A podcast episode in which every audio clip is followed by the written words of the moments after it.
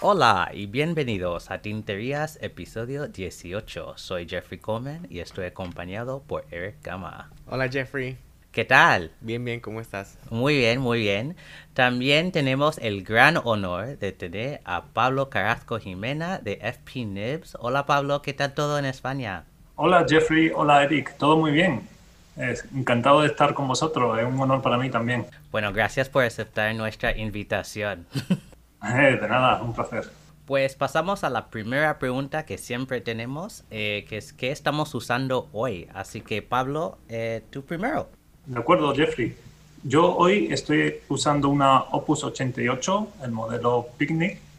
le he puesto un pluming un poco especial del que luego hablaremos y una tinta Diamini color azul y, se ve muy bonita porque también la, la pluma es de color azul. Genial, genial. Eric, ¿en tu caso? Sí, yo estoy usando mi pluma grial que me llegó la semana pasada. Es este la Pelican M600 en violeta. Eh, la compré con un punto mediano que me gusta muchísimo y la tengo con la tinta de Urban Ámbar Birmanio.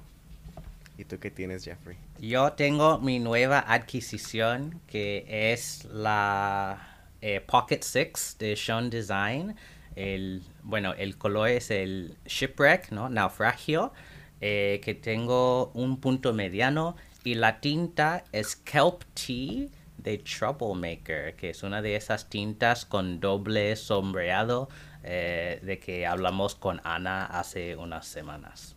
Genial. Pues eh, Pablo, tenemos muchas preguntas para ti hoy, porque para mucha gente el mundo de los plumines es un misterio. Em, es muy difícil de entender las diferencias entre diferentes tipos de plumines, entre acero, oro, titanio, bueno, eh, itálico, stub y todo el vocabulario. Eh, pero antes de entrar e intentar descifrar todo esto, queríamos preguntarte cómo entraste en este mundo y cómo llegaste a ser el gran pluminero Nibmeister que, que eres hoy. pues sí, sí, es una historia un poco larga, pero voy a intentar resumirla. Eh, yo de profesión eh, soy ebanista, que es el, el, que, el, que, fabrica muebles de madera, y también hacía otros tipos de artesanía, entre ellas la, la fabricación de de plumas estilográficas y bolígrafos en, kit. Eh, eh, estas piezas vienen eh, desambladas y, cada persona puede, cada artesano le hace en madera u otros materiales el, barril y el capuchón. de ahí pasé a hacer la pluma completa en madera y a tornear yo los propios metales. hice una, una una marca que se llamaba Jimena y de ahí tenía que, comprar plumines para, para, mi propia marca y pedirlos en grandes cantidades a Jowo, al fabricante alemán Jowo. Bueno, pues eh, se me ocurrió la idea de, empezar a venderlos para financiar eh, las plumas Jimena y fue tanto el éxito que terminé dejando de fabricar las plumas para centrarme en el plumín. Y de ahí ya me empezaron a pedir que ajustara el plumín, que lo grabara, como ya en, las plumas Jimena yo lo grababa, pues empecé a, ofrecer todo lo que ya eh, tenía experiencia antes, pues ofrecérselo al público en general. Excelente, ¿no? Siempre, bueno, eh, quizás una pregunta para seguir con este hilo. Eh, el cambio de ser ebanista a trabajar con los plumines era muy difícil aprender. ¿Cómo era ese proceso de aprendizaje? Sí, son dos materiales totalmente distintos que se trabajan de una forma muy diferente y, todavía estoy aprendiendo a trabajar el metal, es, inacabable. Ahora mismo eh, hago un trabajo más de joyero, del que fabrica anillos, del que fabrica eh, pendientes, cadenas. Eh, de hecho, mi, maquinaria yo la compro y, mis utensilios, herramientas las compro a, a distribuidores de, eso, de, herramientas de follería. Entonces sí, un cambio eh, muy grande, aparte de que de trabajar un mueble que es un volumen muy grande a un plumín que es, que es algo súper pequeño, que, lo trabajo bajo microscopio, pues también es, es un reto muy grande. Bueno, eh, quizás podemos pasar a un poco del vocabulario dentro de este mundo de plumines. Así que si nos puedes hablar de un poco sobre los diferentes tipos de plumines em, y las modificaciones que haces. Eh, sí, claro. Eh, bueno, los plumines en primero se, se, clasifican por el material del que están hechos. La mayoría son de acero inoxidable, pero también encontramos los de oro, titanio, paladio, platino. Y hay ciertas características eh, diferenciales entre ellos, pero en general encontramos plumines que son rígidos que es decir, que los gavilanes no se abren, hacen una línea en el papel continua. Y después lo flexible, que, que los gavilanes se separan al presionar sobre el papel, entonces hacemos una, una línea con variación de trazo, más gruesa o más fina. Eh, por otra parte tenemos los tallados, lo que en inglés se llama red grind, yo en español al menos lo, lo llamo tallado, y ahí hay una variedad muy grande. En principio se pueden eh, hacer tallados que no implican que el plumín haga una variación de trazo, sino que simplemente eh, reduzcamos el punto para que sea más fino. O, por ejemplo, en el caso de los oblicuos, que es para la persona que gire la, pluma y la ponga en una posición un poco eh, oblicua con respecto a la línea recta del papel, pues en ese caso el plumín no va a hacer una variación de, de trazo, sino, sino que va a ser un trazo eh, eh, sin continuo, ¿no? Vale, pues después tenemos los tallados que, que, sí hacen variación de trazo. En este caso, yo lo clasificaría entre los itálicos. Los itálicos en general están el itálico, el cursivo itálico y el stub. Los tres hacen la variación del, del trazo con una vertical ancha con respecto a la horizontal que es más fina. Después tenemos el arquitecto, que es lo opuesto, una vertical fina con una horizontal ancha. Y por último tenemos el FUDE. El FUDE, los gavilanes de plumín eh, se, se, tuercen en un punto para que haga un plano y tengamos una superficie de contacto con el papel muy grande. Y también podamos variar el ángulo de escritura y obtener diversos tamaños de trazo. Vale, eh, pues por último tenemos el Waverly y el Postal, que son dos variaciones también en los gavilanes del plumín. El Waverly se dobla hacia arriba y el Postal hacia abajo y es muy conveniente para personas que, que tienen un ángulo de escritura o muy alto para el Waverly o muy bajo para el Postal. A esos dos tipos de personas le, le viene muy bien. Sí, yo no tengo mucha experiencia eh, ni con la Waverly ni Posting, pero he probado eh, itálico, arquitecto y el stub. Y bueno, sí, son muy distintos en términos de la experiencia con el papel. Sí, sí, sí. Eh, cada uno ofrece una percepción distinta, sí. Y hablando de los plumines, eh, ¿cuáles son los, los, plumines y las modificaciones más populares que te piden? Eh, sí, el, el punto que más me piden es el fino seguido del medio y del extra fino. Y dentro de, esos puntos, con el fino y el medio sobre todo, hago mucho cursivo itálico y arquitecto. Y del extra fino, la modificación que más me piden es el, el punto de aguja, que en inglés lo llaman needle point, yo lo llamo un triple extra fino, que, es, que hace una línea muy, muy fina, de 0,1 milímetro solamente. Bueno, una cosa que Em, nos surgió eh, una curiosidad que vimos en tu Instagram.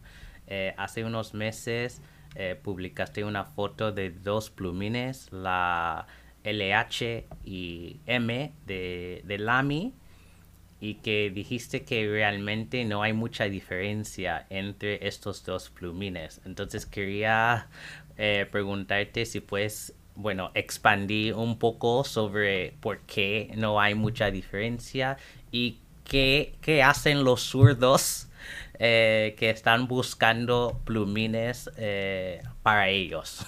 Claro, sí. Eh, Eh, un zurdo, nosotros recibimos muchísimas fotografías de nuestros clientes que quieren eh, eh, que les tallemos un punto arquitecto, porque necesitamos el ángulo de escritura para ese tipo de punto. Entonces, muchos de nuestros clientes evidentemente son, son zurdos y tienen muchísimas formas de coger la pluma con respecto al papel. son formas que ponen la pluma sobre la línea del papel, por abajo, girando la pluma, girándola para la otra. Entonces no, no hay un, tallado específico para un zurdo porque cada persona, igual que un diestro, eh, pone la pluma de una manera con respecto al papel. Cuenta de, de eso de, que Lamy marcaba sus plumines con LH de, de left hand, que significa mano izquierda, ¿no? Y, y comparándolo bajo el, microscopio, eh, me di cuenta de que no había ninguna diferencia en el punto. Incluso el plumín A que ellos tienen que se supone que es para eh, infantiles, eh, también es un punto M. Entonces, es una estrategia, creo yo, mm, comercial, de marketing, pues para eh, llegar a más público, pero que en realidad no, no, hay una diferencia física en el plugin. Y es cierto que, que muchos zurdos necesitan un tallado especial, pero habría que verlo, habría que ver en cada caso qué necesita y puede ser que sea un oblicuo, hacia la izquierda, oblicuo hacia la derecha, y hay que estudiar cada caso. No se puede generalizar con un solo plumín. Sí, eso es muy importante saber porque eh, hemos recibido muchísimas preguntas de usuarios zurdos que están buscando un plumín milagroso que va a resolver eh, todos los problemas que tienen ellos al escribir. Y bueno, como dices, ¿no? Eh, yo creo que el tallado se tiene que modificar a cada persona y cómo, cómo usan eh, las plumas.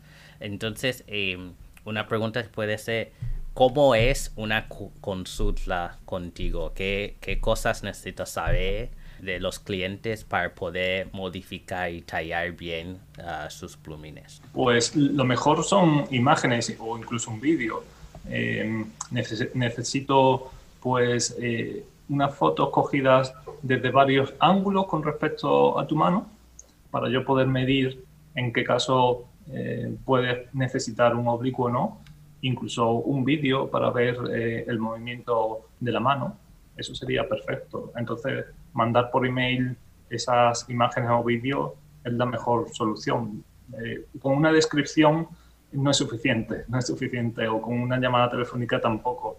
Eh, son las imágenes las que, las que me permiten a mí ver eh, si necesita algo especial. Y para alguien que nunca ha pedido una modificación o tallado de plumín, ¿dónde comienzas con esa persona? Bueno, mi primera recomendación es que el, punto, el tamaño del punto, si es fino, medio, grueso, eh, con el que está más acostumbrado a escribir, eh, sea el punto de partida.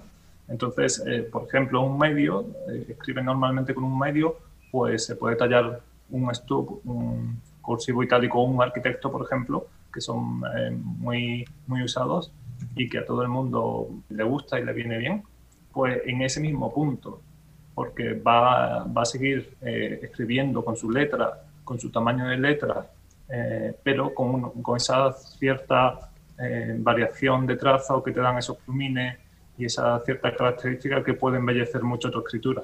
Bueno, y otra pregunta es de ¿qué te parece el resurgimiento de plumines apilados, de los stacked nibs? ¿Los ofrecerás en algún momento? Y creo que vi una foto de una Pelican que tenía un, un stack nib en tu, en tu Instagram. Sí, me parece, bueno, me parecen geniales. Sabéis que, que Sailor y el, y el nib master, del, el, el, maestro de los plumines, eh, Nobuyoshi Nagahara, fue el primero que, que, empezó a fabricar esos plumines. Y yo he hecho dos de ellos, lo hice con plumines Pelican porque un cliente me, lo, me los pidió. Y se trata de, tienes un, un plumín base al que le añades solamente los gavilanes de otros dos plumines más, con lo que mm, haces como un apilado de tres plumines en el punto, en el gavilán y punto, y con esa unión de, de esos tres puntos de iridios, pues tienes mucho más margen de tallar un, punto final eh, mucho más grande y con mucha más variación de trazo. Eh, yo eh, en principio hice esos dos plumines hace tiempo eh, porque la verdad es que sí, aún no tenía tanto éxito y, me, sobraba tiempo, pero ahora la verdad es que me, me resulta muy difícil hacerlo por, por, falta de tiempo, pero quizás sí, en un futuro pues, lo pueda hacer. Tengo, tengo la maquinaria y, y espero que, que, pueda hacerlo. De hecho, se demanda bastante. Cada cierto tiempo tengo un cliente y otro que, que, nos pide esos plumines. Y espero que sí, que sí. Y veo que, hay, mucha, muchos otros artesanos que, lo están haciendo, eh, sobre todo con plumines de acero, eh, porque claro, eh, usar tres plumines de oro que como mínimo son 100 euros, pues, pues sí, se, puede ir mucho. Sí, un montón de dinero. Sí, sí, sí. Y mucha, bueno, yo tardaría una semana de trabajo, entonces, claro, sí, eso es muy complicado después ajustarlo, después ajustarlo con, con el alimentador. Entonces, sí, eh, es un trabajo arduo. Bueno, hablando del el proceso y el tiempo que requiere, em, normalmente hacer un tallado, no sé, stub o cursivo itálico, ¿cuánto tiempo dura esto? En comparación con el apilado que dice que requiere muchísimo más tiempo. Claro, sí, sí, sí. Un tallado requiere alrededor de media hora. Algunos, los más complicados, quizás se vayan a, a una hora. Y, por ejemplo, el, el, corte de un, del agujero de ventilación también son unos 20 minutos. Eh, también tenemos los chapados, los, los paños en, en oro de metales pues algunos eh, requieren bastante tiempo por, la preparación. Hay que limpiar los plumines muy bien, hay que calentar los baños, hay que eh, ponerlo en un agitador, dejarlo cinco minutos, después en otro sitio otros cinco. Entonces también suele ser de entre media hora y una hora. Sí, hay, hay mucha variedad y lo que más tiempo me toma son los, las modificaciones a flexible y a semiflexible que esto sí se toma desde medio día, un día, un día y medio, porque también incluye modificar el alimentador. Entonces, eh, eh, hay mucha variación de tiempo, pero en todo ello se, se, requiere sobre todo mucha concentración y eso, estar muy, eh, muy concentrado para que todo salga bien. ¿Y, uh, ¿Y qué opinas de los plumines flexibles vintage contra los contemporáneos? Oh, bueno, eso es como, como la noche y el día, ¿no? Eh, los plumines eh, antiguos, sobre todo eh, Waterman, Everchap, que eran flexibles, se, hicieron con una técnica muy diferente a, las que se, a la que se hacen hoy los plumines. Hoy día, la chapa de metal se pasa por unos rodillos para crear el, el grosor deseado y después empezar a estampar para cortar, dar forma, o imprimir eh, el logotipo de la, de la marca. Antiguamente eh, se hacían de forja. La forja es martillear el metal eh, para darle la forma y el grosor que quisieras. Y esa es la, la mayor diferencia. es como, como una espada, un sable, una katana. Eso se hace en forjas de metal, martillando el metal y, y intentando eh, que ese metal sea duro pero flexible. Hoy día eh, es, impensable hacerlo así porque eh, las formas de fabricación son mucho más rápidas y, y, eso requiere una mano de obra muy especializada. Entonces, desgraciadamente se ha perdido eso. ojalá alguien lo recupere, ojalá, ojalá sea yo también, pero, pero es difícil, es difícil y, y no, no hay comparación, hay comparación con un, con un plumín vintage de Waterman, por ejemplo, con, los de ahora. Es curioso porque en, bueno, en las redes sociales vemos muchísimas fotos de gente usando plumines flexibles y eso engancha especialmente a principiantes y luego no quieren imitar la misma forma de escritura y vemos con, bueno, en mi caso he probado em, los flexibles de Noodlers, y de Fountain Pen Revolution y nunca he podido conseguir este, esta forma de flexibilidad. Y acabo de conseguir una pluma Waterman de los años 20 y bueno, escribe como dices, no es día y noche, es totalmente distinta eh, en su forma de, bueno, de, dar flexibilidad y eh, como vemos la variación de línea en comparación con las contemporáneas. Sí, correcto, correcto. Eh, es un placer, la verdad es que cuando coge un, un, plumín de eso antiguo de Waterman, por ejemplo, mm, es un placer en, la, escritura. Ya te salga una letra más bonita, una caligrafía perfecta, ¿no? Pero la experiencia es lo que, lo que importa al final y es, es tremenda, tremenda. Lo que consiguieron eh, con, con, unas herramientas y, en principio eh, con algo mucho más pobre y, y, sencillo de lo que hoy podemos tener, ¿no? Imagínate la, la maquinaria y la, la gran cantidad de información que tenemos hoy, hoy día y que no seamos capaces de reproducir lo que hace más de 100 años se hacía. Eh, es una pena que se haya perdido y que no, no haya manera de, de volverlo a, resurgir, pero nunca se sabe. Espero, espero que, que algún día alguien aparezca con, con un plumín al nivel de esos. Sí, me imagino dentro de unos años sí, porque estamos viendo este movimiento hacia la artesanía y hay más gente trabajando con sus manos y no tanto en la maquinaria.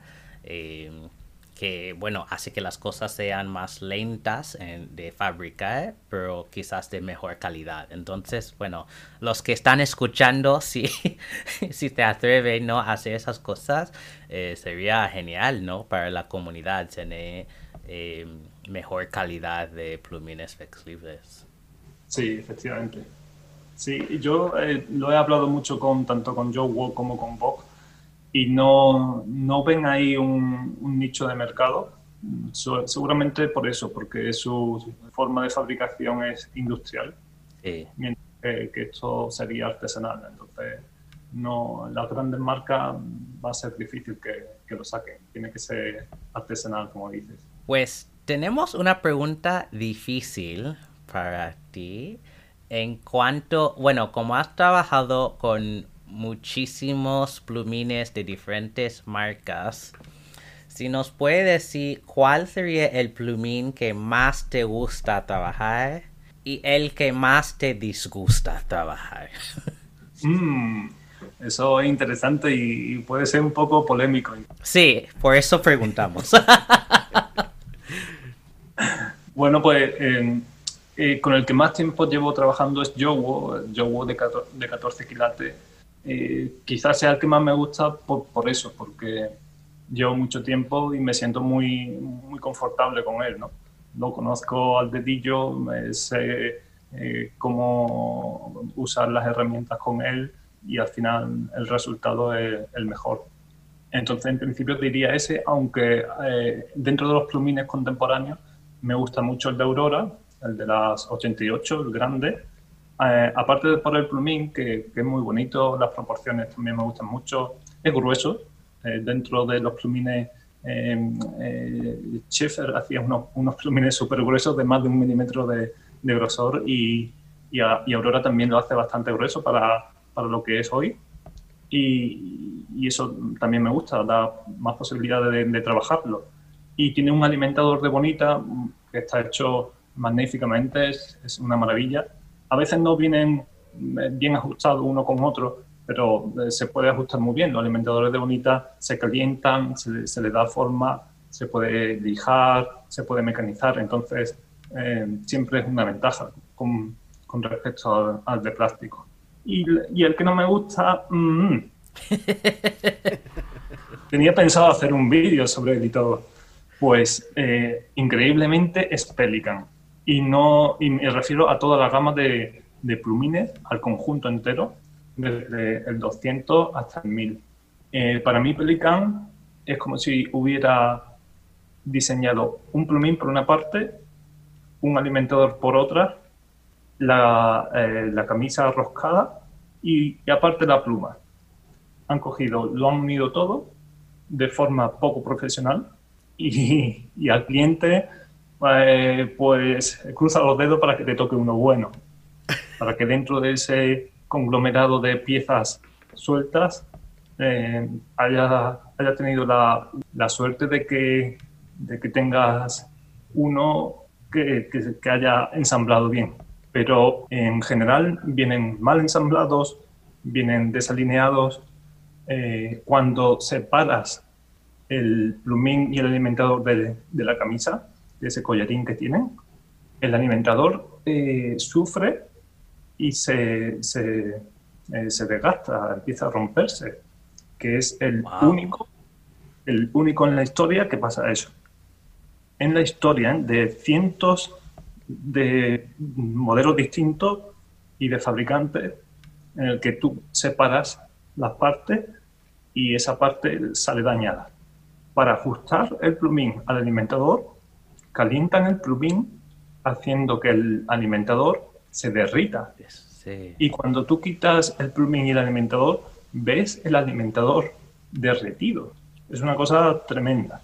Eh, entiendo que la, para los defensores de Pelican va a ser eh, algo fuerte, pero, pero eh, lo puedo comprobar, lo puedo demostrar que, que es así y que para mí cada vez que tengo que trabajar con Pelican, la verdad es que no me gusta, no me gusta nada. Y es sorprendente porque por el precio que uno está pagando, uno bueno, espera la calidad, ¿no? Eh, sí, y sobre todo el éxito que, han tenido y siguen teniendo. Eh, Pelican es una marca súper reconocida mundialmente, eh, con una trayectoria tremenda, súper buena, y, que lo que hablamos, hablábamos antes, ¿no? Que mm, la industria ahora mismo pues, se dedica a eso, a hacer cosas al montón sin tener un artesano detrás que, que ajuste las piezas, que diga esto, pues hay que hacerlo así para que el cliente eh, pues tenga la mejor experiencia eh, posible a la hora de escribir con su pluma. Entonces, eh, se han perdido cosas que, que, no deberían, que no deberían haberse perdido. Sí, y es curioso, he, escuchado esto sobre Pelican, pero muy de secreto, pero yo había leído que, por ejemplo, con la M1000, que había muchísimos problemas, que es un, bueno, es una pluma súper costosa. Em, igual que con Visconti, por muchos años ha habido como gente susurrando sobre la calidad de los plumines de ellos. Em, y este año ahora van a fabricar em, sus, sus propios plumines eh, para las de alta gama.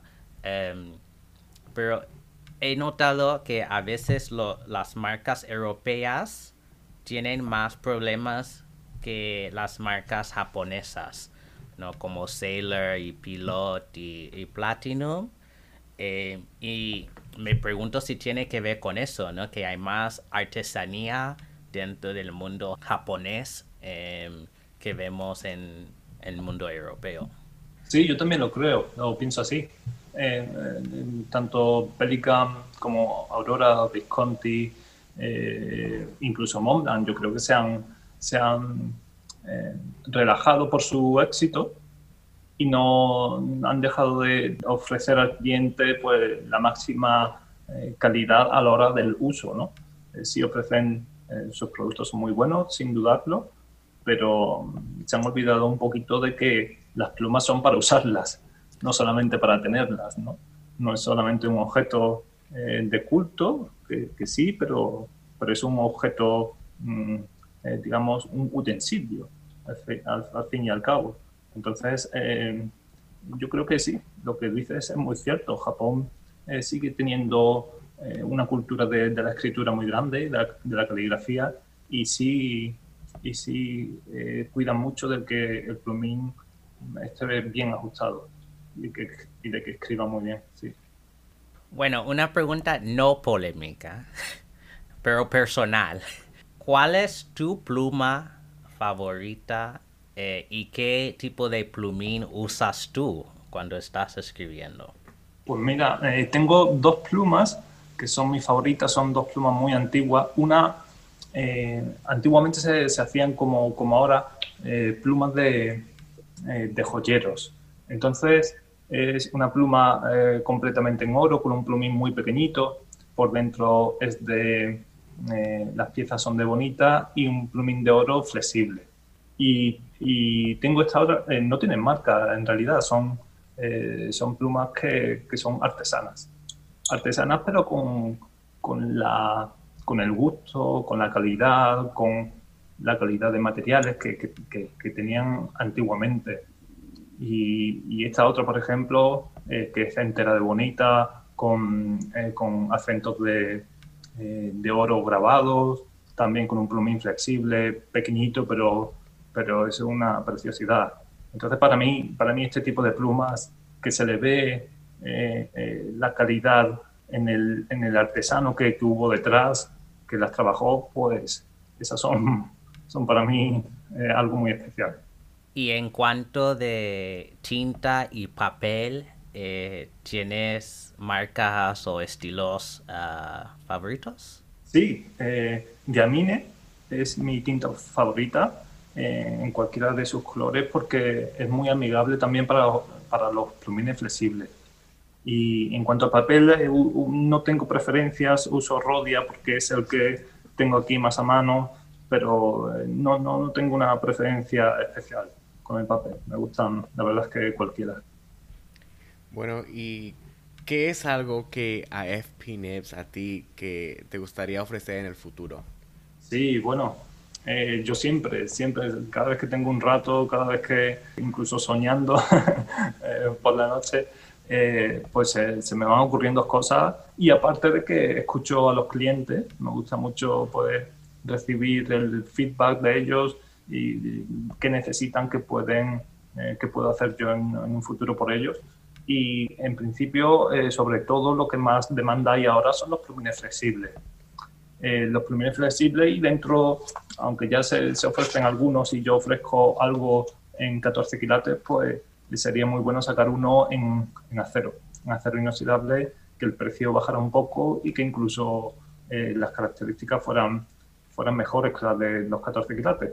Y estoy en ello, estoy diseñando el plumín, ya tengo pruebas hechas, eh, estoy diseñando el alimentador, que es muy importante, que el alimentador vaya trabajando con, con, el plumín eh, para que ofrezca esa cantidad de flujo de tinta que necesita un plumín flexible. Entonces, ese, eso va a ser mi, mi próxima, eh, mi próxima meta y, espero que, que pronto lo, lo, saque. Y otra cosa que me gusta, que esto ya es algo un poco más personal, es el grabado a mano.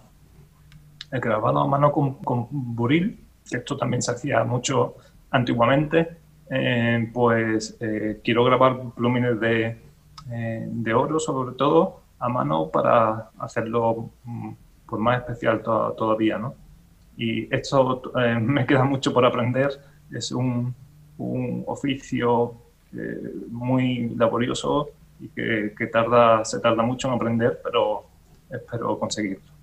Pues una pregunta más para terminar este segmento antes de eh, pasar un anuncio. eh, es sobre la pandemia. ¿Cómo, ¿Cómo, te ha afectado la pandemia? Eh, ¿Cómo ha afectado el negocio de, plumines? Y si has visto unos cambios.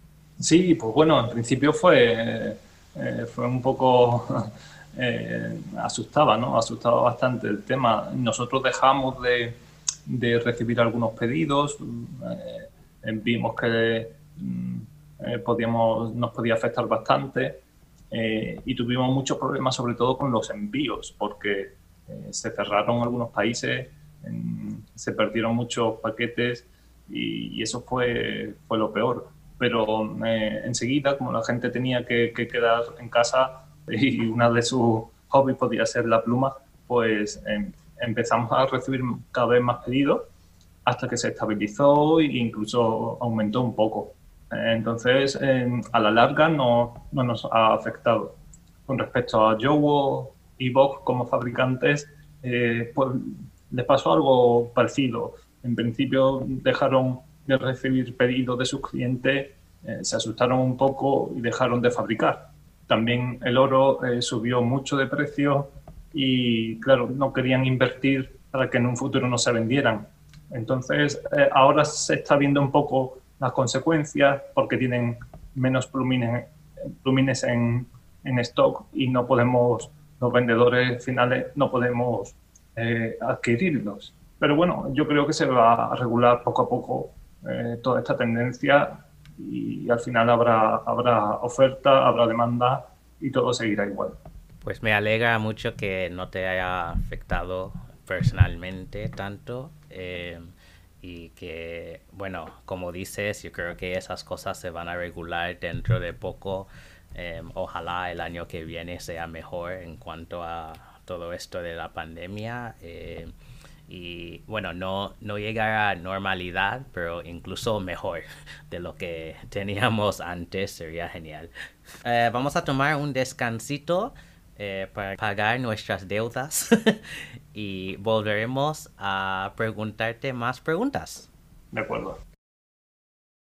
Bueno, oyentes, eh, vamos a pasar a las preguntas de todos ustedes. Así que, como siempre, si quieren eh, preguntarnos algo, envíen un email a son.tinterias.gmail.com o mándenos un mensaje privado en nuestro Instagram son.tinterias.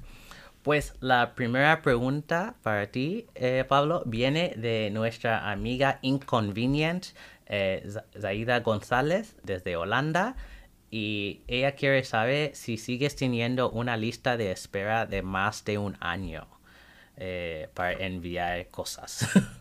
Bueno, pues ahora mismo no, no es tanto, no es de más de un año, pero eh, será de unos dos, tres meses. Para eso, para la reparación de plumines.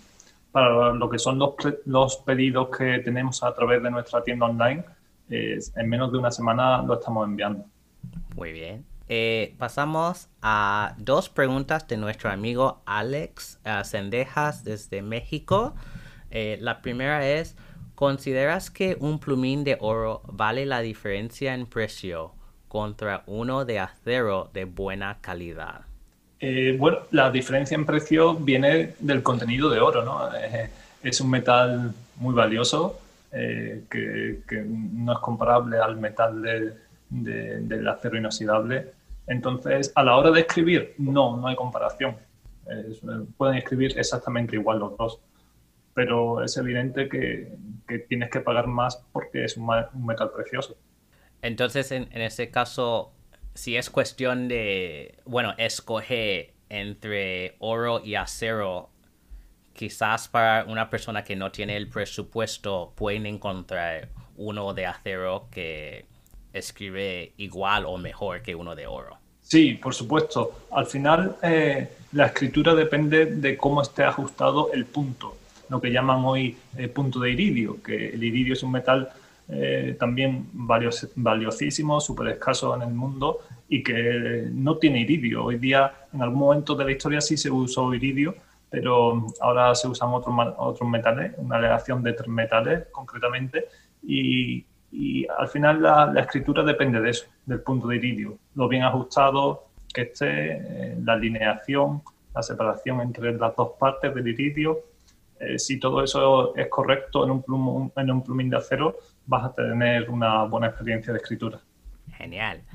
Eh, la segunda de Alex quizás es un poco más difícil. ¿Cuál marca crees que entrega los mejores plumines de fábrica? Desde fábrica creo que es Montblanc.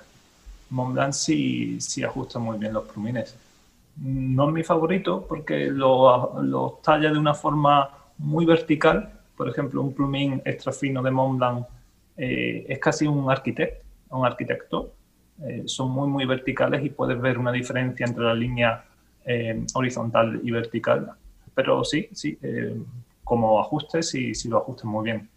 Bueno, y vamos a, una, a un grupo de preguntas de nuestro amigo Oscar Amado de EGT. Y la primera pregunta que nos hace es, para poder hacer modificación de convertir un punto a un stop o un stop a un itálico, ¿qué grid recomiendan? Por ejemplo, un 800 o una progresión de grids. Sí, es una, una progresión. Eh, yo uso diferentes piedras en, en, en redondas en un eh, en un mandril, que un eje rotativo. Eh, entonces voy eh, usando una, la primera piedra creo que será de, de grano 400, paso a 800, 1000, hasta, hasta llegar a la mopa final con una pasta, que eso es un pulido final súper fino. y sí, sí, se usa así gradualmente para llegar al final de una, de una manera gradual y, y, que, y, que, sea más conveniente. Si empezáramos con un grid muy, muy fino, eh, por ejemplo, calentaríamos mucho el metal, que no es conveniente calentarlo, eh, y, y, tardaríamos mucho más. Lo suyo es eso, empezar con, con ese grano grueso para devastar, quitar todo el material rápidamente eh, y después ir paso a paso puliendo, puliendo el punto. Bueno, y otra pregunta que nos hace es, ¿cuándo usar uh, Micromesh uh, versus Milar? ¿O si deben usarse en conjunto? Eh, yo no uso ninguno. Yo no uso ninguno. Eh, sé que, que, lo usan personas que, que no son eh, profesionales, digamos, que, que, lo hacen de forma como hobby. Y, y eso tiene, tiene sus riesgos porque, en, en principio, antes de, de tallar, de suavizar, de ajustar. y tienes que ver que los gavilanes, eh, que el, punto esté muy bien alineado y, y, si no es así, eh, al usar el micromesh eh, vas a, a, quitar material empezando por algo que no, que no está bien hecho. Entonces mi primera recomendación para, para él sería primero ajustar, ajustar muy muy bien los gavilanes y eso te hace falta un, micro, un microscopio o una, una lupa de mucho aumento, 20 aumentos mínimo, y, a partir de ahí, eh, vale, si no tienes maquinaria, puedes usar ese, ese tipo de, de, material, de lijas, y, y, hacerlo con mucho cuidado porque se pueden, se pueden estropear. Muy bien. Y bueno, la última que nos hace es, con los alimentadores de Bonita está la opción de heat setting para amoldarlos y ajustarlos mejor. ¿Eso es algo que también se puede o debe hacerse con los alimentadores de plástico?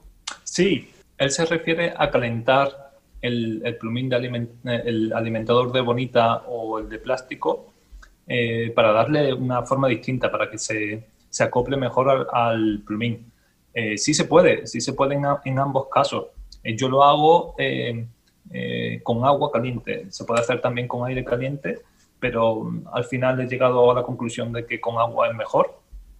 Pongo el agua a punto de ebullición, que son esos 100 grados eh, y introduzco el alimentador durante unos 10 segundos.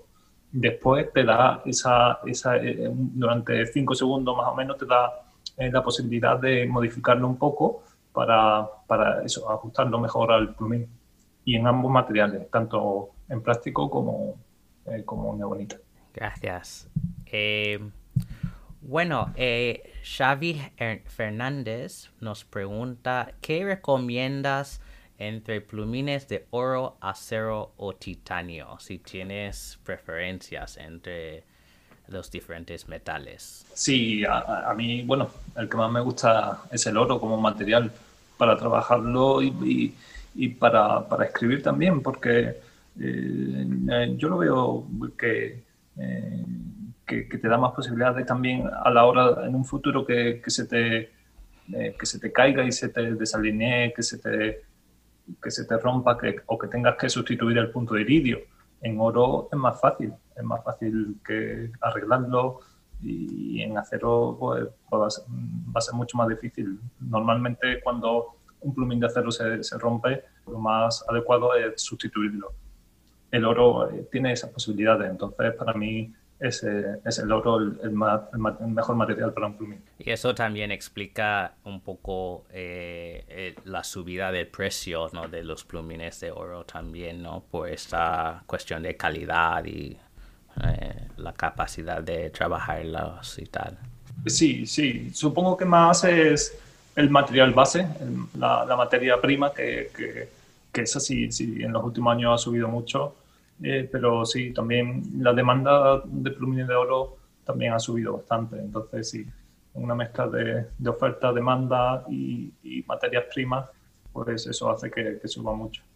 Una pregunta que tenemos desde Suiza, eh, nuestro, nuestro amigo Borna pregunta, ¿cuál es tu combinación favorita de pluma y tinta? De pluma y tinta. Sí. Y bueno, desde pluma puedes añadir el plumín y el punto y todo eso, ¿no? Si tienes la combinación ideal. Bueno, pues para mí sería una aurora. Para mí, eh, aurora y en general las plumas de, alta gama eh, son un placer desde la hora de, quitarle el capuchón. Eh, una cosa tan, tan sencilla como es, como es la, rosca que une el, capuchón con el cuerpo, hay una tremenda variedad de cómo hacer esa rosca y las plumas como Montblanc, Sailor, eh, eh, Pelican, Aurora, eh, saben, saben hacerla. las roscas pueden ser de varias, de varias entradas, de hecho deben ser de varias entradas, porque eso hace que, en menos de una vuelta el, capuchón ya esté mm, suelto, ¿no? Y que a la hora de enroscarlo, al tener tres, cuatro entradas, pues coincida muy rápidamente eh, la rosca del capuchón con la del cuerpo. Y esto, esto tan sencillo hace una, una diferencia tremenda de, de, una pluma a otra, de una marca a otra sobre todo. Eh, por ejemplo, yo con, con Opus 88 tuve, tuve una discusión sobre esto. Ellos hacen una, una rosca con una sola entrada porque quieren que el plumín eh, caigas siempre eh, detrás del, del clip. Eh, esto hace que, que, eh, que, sea mucho la sensación de, de, quitar el capuchón sea mucho más molesta. Y yo les dije que, que le hicieran con, con, tres o cuatro entradas, que es mucho más placentera, pero no, no querían hacerlo. pero solamente eso ya, para mí ya, ya es una diferencia. Entonces, para mí, plumas eh, plumas pues serían de ese tipo, de esa, de esa categoría. Y, ponerle cualquier, mm, eh, cualquier tinta de diamine, pues a mí me gustan todas, todas de diamine. Me parece un, eh, la verdad es que no me gustan los tonos pasteles, me gustan los colores muy saturados y diamine mm, normalmente son, son así, colores fuertes y saturados. Y dentro de los bueno, múltiples puntos que hay. Eh, como mencionaste, Aurora, ¿hay un punto que prefieres? Eh, me gusta un grueso, me gusta el, B y el, el B, doble B, el grueso y extra grueso. Eh, soy, soy fan de ellos. te dan muchas posibilidades, tanto para el tallado como para a la hora de escribir, escribir en, en grande, ¿no? Que, que gracias a Dios hoy tenemos papel de sobra. Hace, mucho tiempo pues, había escasez, escasez hasta incluso de papel, ¿no? Pero sí, eh, sí tenemos papel de sobra, así que eh, escribir en grande y que la tinta también se, eh, se exprese a través de trazos gruesos. Pues tenemos algunas preguntas de nuestro amigo Eric desde Estados Unidos. Y la primera es cómo haces el baño de metal de los plumines y hay planes de hacer un video mostrando el proceso. Bueno, el baño de, de metal es un proceso que se, que se, usa en joyería, se llama electrólisis, es, em, tiene varios pasos, desde la limpieza del metal a, por ejemplo, en, eh, eh, varios capas de, de, adhesión hasta el, baño final del color que se quiera y, es, un, bueno, es, un procedimiento conocido y, normal dentro del mundo de la joyería. No es nada, eh, nada misterioso, no, ahí no hay misterio ninguno. Y, bueno, sí, eh, yo me gustaría hacer mucho más vídeos de los que hago. Tengo un pequeño canal en YouTube, pero la verdad es que lo, lo tengo muy abandonado porque eh, para hacer cada vídeo y sobre todo de este tipo, que, que, que, hay que mostrar muchas cosas y hay que, hay que explicar todo con mucho detalle, eh, necesita su tiempo y yo espero que sí, que algún día tenga tiempo para eso.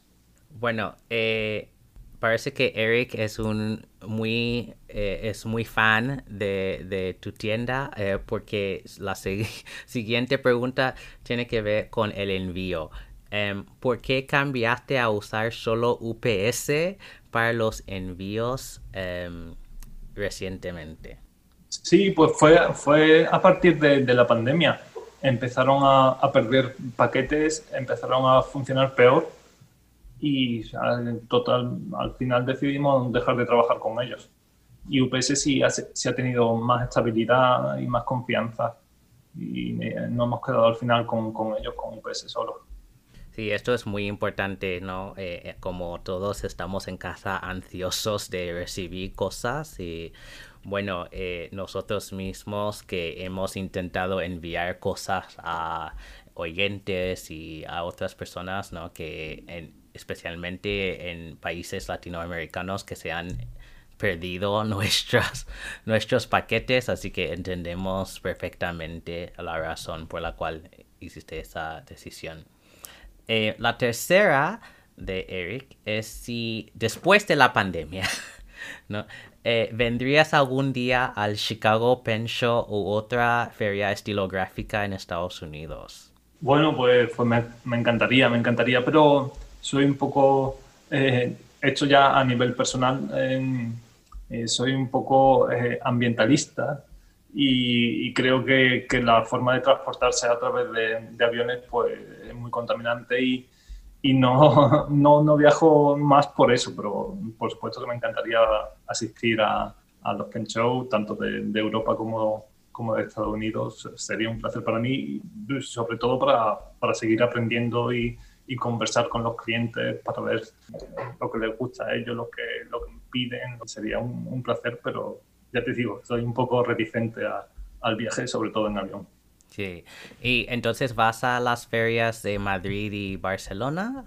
Eh, fui, fui durante unos años. Ahora no estoy yendo por falta de tiempo, sí. pero es, es, un poco difícil. Ahora mismo, pues eso, eh, los pedidos de la página online eh, me ocupan todo el tiempo, incluso, ya te digo, sábado y domingo a veces, y me, me resulta muy difícil cogerme tres, cuatro días para poder ir a, un, a una feria de estilográfica así.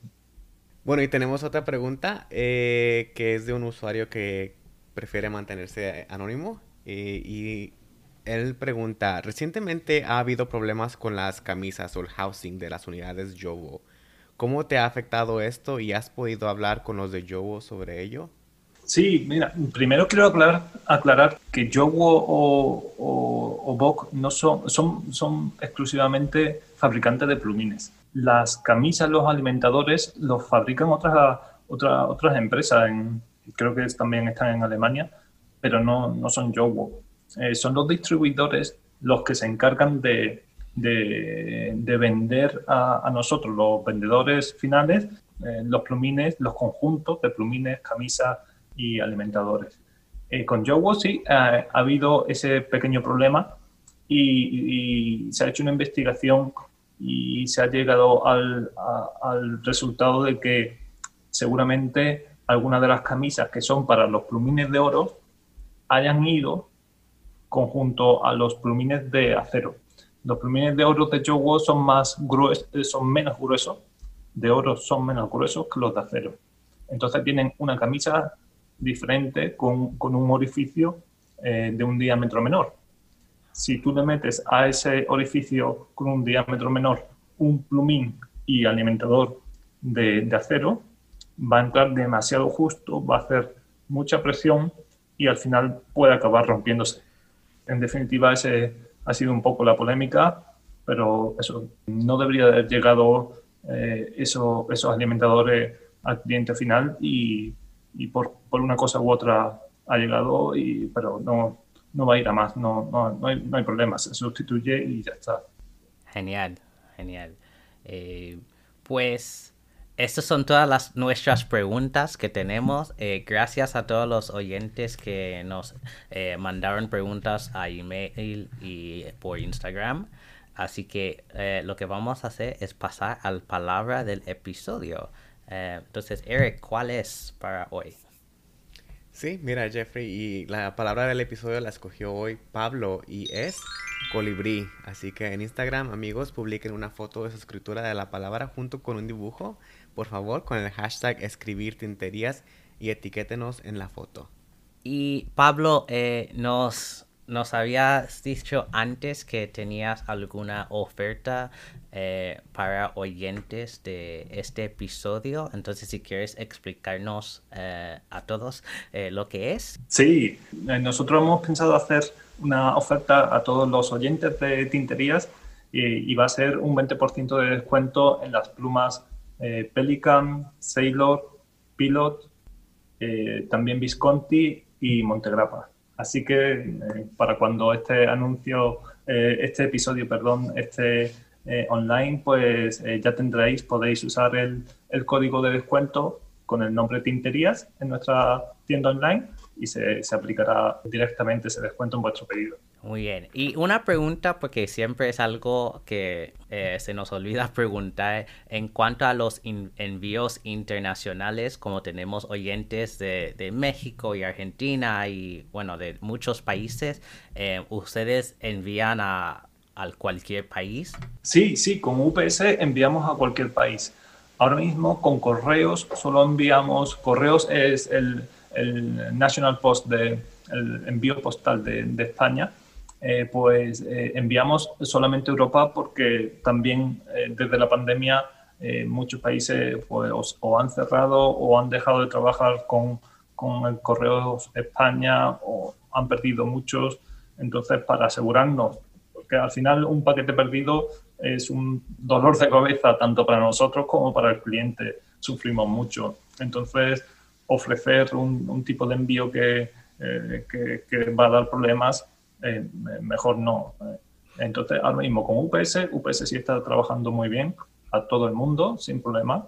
Eh, te llega súper rápido y, es el, mejor método de envío que podemos ofrecer a nuestros clientes. Y pues muchísimas gracias por la oferta. Eh, bueno, sé que muchos eh, van a aprovechar de esto, especialmente eh, por las marcas que, que has mencionado, que son de muy buena calidad y de alta gama. Em, que no, no es tan común ver descuentos ¿no? de, de, tal tipo en esas marcas, así que seguro que vas a recibir muchas, muchos pedidos. No, muchas gracias a vosotros. Y pues eh, muchísimas gracias de nuevo Pablo por aceptar nuestra invitación y por estar aquí con nosotros. ¿Cómo se puede encontrarte en las redes sociales? Sí, pues nosotros, eh, la verdad es que en las redes sociales las, tengo un poco olvidadas, pero de vez en cuando eh, participo. estoy en Instagram como Pablo-Carrasco-Jimena. Tenemos un canal de YouTube que es eh, fpnips.com, en Twitter como fp-nips y, y en Facebook la página de fpnips.com también. Y el sitio web de la tienda es www.fpnips.com. Bueno, muchísimas gracias. Y como siempre, pueden encontrar a Eric en Instagram bajo el nombre guion bajo Ericama guion bajo y a mí eh, bajo el nombre Dr. Coleman 1102. Y recuerden, no hagan tonterías, sino tinterías.